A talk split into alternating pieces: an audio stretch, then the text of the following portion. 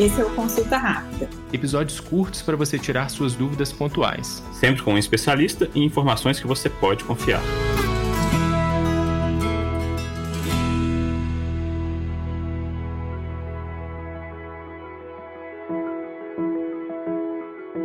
Nas redes sociais, as pessoas geralmente estão na busca de mostrar a própria imagem para o mundo. Mas não é à toa, existem postagens que podem ser feitas só para os melhores amigos. Isso mostra que é possível se relacionar de uma forma saudável com outras pessoas por meio das redes sociais. Mas para ter certeza disso, eu queria ouvir da doutora Luciana como a gente consegue usar as redes sociais para uma construção de relações saudáveis um assunto também tão atual e tão importante que a gente acredita que isso só acomete aos adolescentes e crianças, né? E ao contrário. No consultório, cada vez mais, eu vejo tantos adultos em sofrimento porque não tem uma vida como aquela que aparece na rede social do outro, que eu não vivo aquela história. Então, eu acho que é importantíssimo a gente trazer isso, porque essa comunicação que nós, durante uma pandemia, foi um formato que nós tivemos para essas convivências de várias maneiras, que poderia ser uma chamada de vídeo, eu poder ver pessoas, porque a gente estava num período pandêmico, colaborou para o pertencimento, para as trocas, para as relações, extremamente saudável. Agora, a comparação, se um dia eu quiser fazer um mestrado, eu falo que eu vou estudar sobre a comparação e trazer ela para muita reflexão, sabe, gente? Porque a comparação, na minha perspectiva, ela é extremamente nociva. E ela traz exatamente esse formato de que eu olho,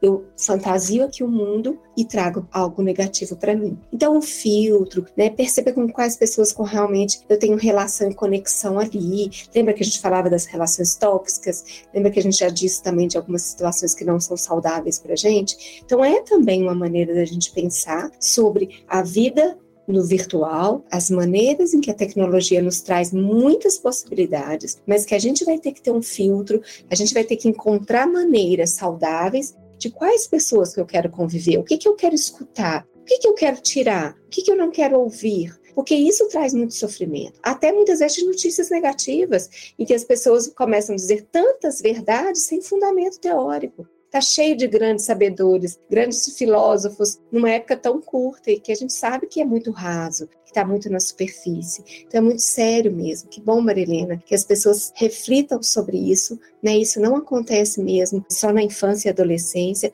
acontece com todos nós. Então eu sugiro mesmo filtro, filtro e filtro, porque aí você vai ter uma relação saudável inicialmente com você, com a rede social. E aí, gostou do conteúdo? Então mostre para aquela pessoa que você sabe que vai curtir também. E não se esqueça de acessar o Viver Bem, a plataforma de saúde da BH. Lá você encontra um monte de conteúdos confiáveis sobre diversas áreas da saúde. Até a próxima!